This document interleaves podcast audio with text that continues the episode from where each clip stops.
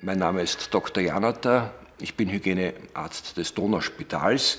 Das Thema ist äh, Acinetobacter baumannii, ein aktueller Spitalskeim. Acinetobacter äh, sind eine Bakterienspezies, die wir schon lange kennen, 1911 erst beschrieben. Äh, der Erreger wird als Coccobacillus bezeichnet, das heißt, er ist von der Form her pleomorph und wird von den Mikrobiologen in die Gruppe der Non-Fermenter äh, gezählt. Das sind eine Gruppe mit Pseudomonas aeruginosa, Burkholderia äh, von Keimen, die als Spitalskeime bekannt sind. Acinetobacter baumani ist beim Menschen, auch beim gesunden Menschen, findet er sich auf der Haut, insbesondere bei äh, Feuchtstellen, Intertrigo-Bereichen und auch zum Beispiel zwischen den Zehen. Acinetobacter kommt in der Umgebung vor, interessanterweise sowohl im feuchten Milieu, im Wasser, als auch in trockener Umgebung und damit ist er prädisponiert als haltbarer Keim auch für das Spitalsmilieu. Äh, Acinetobacter baumani als Einzelinfektion im Spital ist in den letzten 20, 30 Jahren immer wieder beschrieben worden, zuletzt aber dann mit zunehmender Häufigkeit. Als typische Risikofaktoren für eine sporadische Infektion durch Acinetobacter äh, gelten hohes Alter, schwere Krankheit, Typisch ist der Keim für Intensivstationen oder auch Verbrennungsabteilungen. Risikofaktoren sind äh, die sogenannten Invasive Devices, äh, von Beatmung bis äh, Kava-Katheter, Blasenkatheter und natürlich die Behandlung mit Antiinfektiva. Unter den Risiko oder zu den Risikoantibiotika gezählt werden Breitspektrum Cephalosporine, Kinolone, äh, dann aber auch Aminoglycoside und von manchen Autoren auch Carbapeneme. Äh, letztere interessanterweise, weil gerade bei sehr resistenten Isolaten Carbapeneme oft die letzte therapeutische Möglichkeit sind, wir daher sie verwenden müssen, um Acinetobacter zu behandeln. Äh, welche Erkrankungen macht der Erreger? Historisch äh, sind Berichte über schwere Pneumonien in tropisch-subtropischen Regionen, Teilen Australiens und Asiens. Ähm, eine große Rolle spielt Acinetobacter in den letzten Jahren, Jahrzehnten äh, in der Katastrophenmedizin. Es sind dies zwei Bereiche, äh, in denen der Erreger als Verursacher schwerster äh, Haut- und Weichteilinfektionen aufgefallen ist. Das eine sind Desaster, äh, typischerweise auch Acinetobacter, war Acinetobacter baumani bei Wundinfektionen bei den Tsunami-Opfern beteiligt. Dann aber auch Opfer von kriegerischen Auseinandersetzungen. Acinetobacter baumani ist ein Hauptkeim bei Infektionen nach Schussverletzungen, Splitterverletzungen, äh, typische Beispiele wären der Bombenanschlag auf Bali gewesen oder jetzt die Auseinandersetzungen in Afghanistan und im Irak. Abgesehen von diesen Infektionen außerhalb des Spitals hat, wie gesagt, der Erreger als Verursacher von Spitalsinfektionen eine große Bedeutung gewonnen. Im Spital gibt es zwei wichtige Manifestationen. Das eine ist die Beatmungspneumonie und das andere ist die Bakteriämie. Ursächlich entweder die Infektion der Lunge oder eine Katheter-assoziierte Bakteriämie. Weitere Möglichkeiten wären nosokomiale Meningitis nach neurochirurgischen Eingriffen oder ähnliches mehr. Acinetobacter baumani äh, unterscheidet sich von äh, anderen Erregern durch ein ausgesprochenes Ausbruchsverhalten. Äh, das bedeutet, dass meist ein Erreger, oft mit Multiresistenz, in einen Bereich eingeschleppt wird.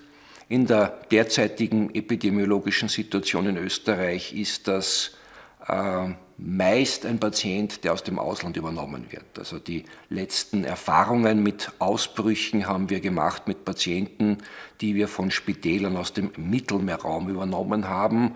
Äh, Zentren äh, des Acinetobacter-Vorkommens wären Griechenland, ähm, Türkei, südliches Italien, aber auch nördliches Afrika, Kairo äh, und ähnliche Bereiche. Dort ist an Intensivstationen Acinetobacter hochprävalent.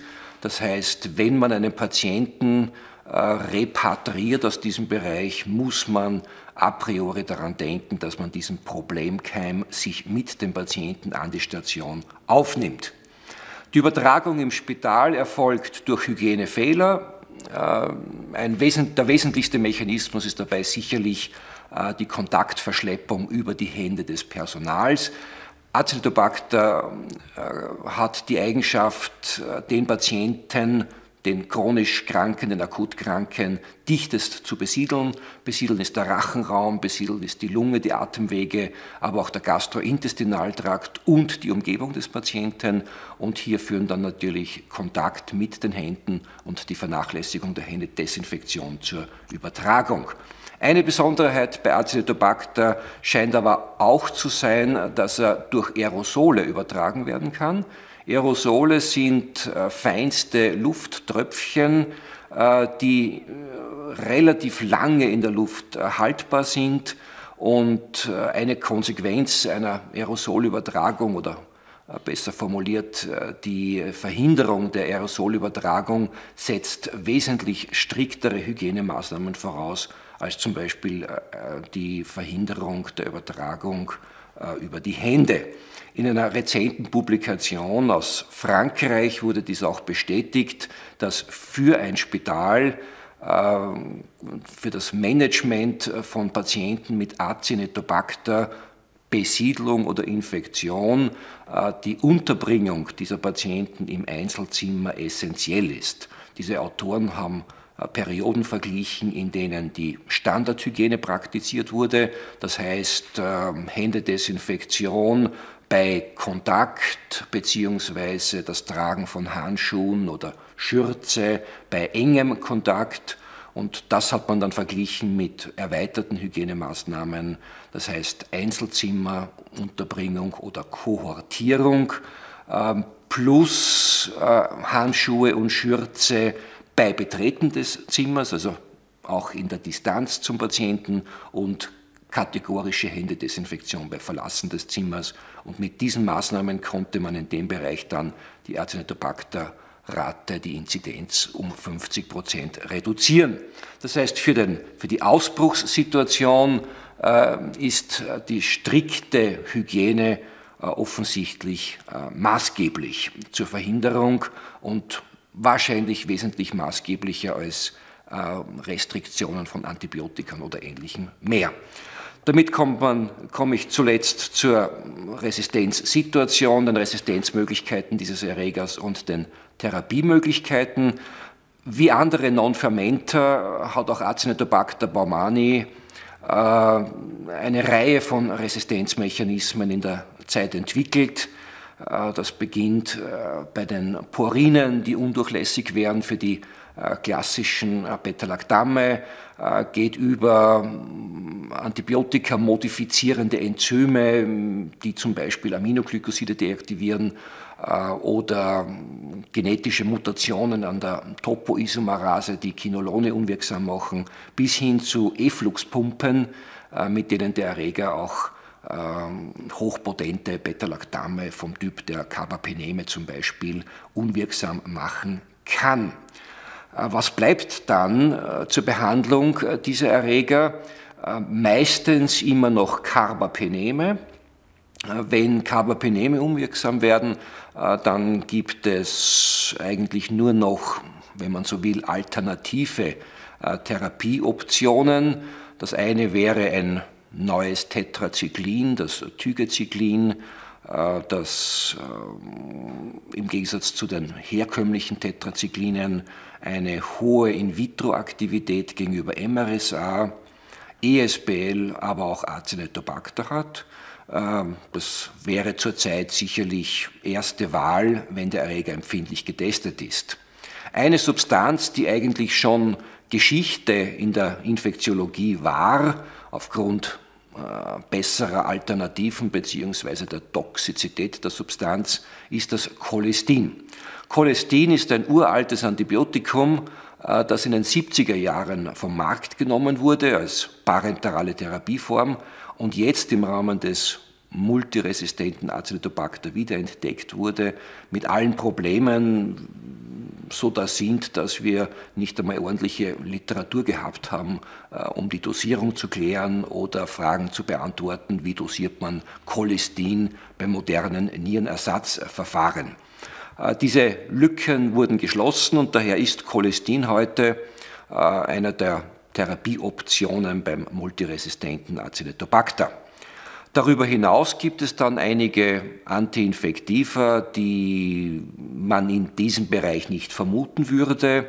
Zu nennen wäre das Sulbactam, das ist ein Beta-Lactamase-Hämmer, der an und für sich keine intrinsische Aktivität hat gegen Bakterien, aber bei Acinetobacter wirksam ist. Doxycyclin äh, wäre zu nennen Rifampicin, die, das Acetromycin, also in Summe Substanzen, äh, die man in der Behandlung gramnegativer Problemkeime eigentlich nicht äh, so vermutet. Zusammenfassend kann man sagen, sporadische Fälle von Acinetobacter-Infektionen sind Folgen der modernen Medizin. Ähm, bei jedem Patienten mit Acinetobacter muss man sich sofort die Frage stellen, ob eine Streuung möglich ist und das Wichtige ist, dass man äh, mehr, äh, immer berücksichtigt, dass Ausbruchssituationen nur durch ein erhöhtes Maß von Hygiene äh, kupiert werden können. Im niedergelassenen Bereich sollte Acinetobacter keine Rolle spielen, das ist ein typischer Spitalskeim und dementsprechend auch zu behandeln. Danke.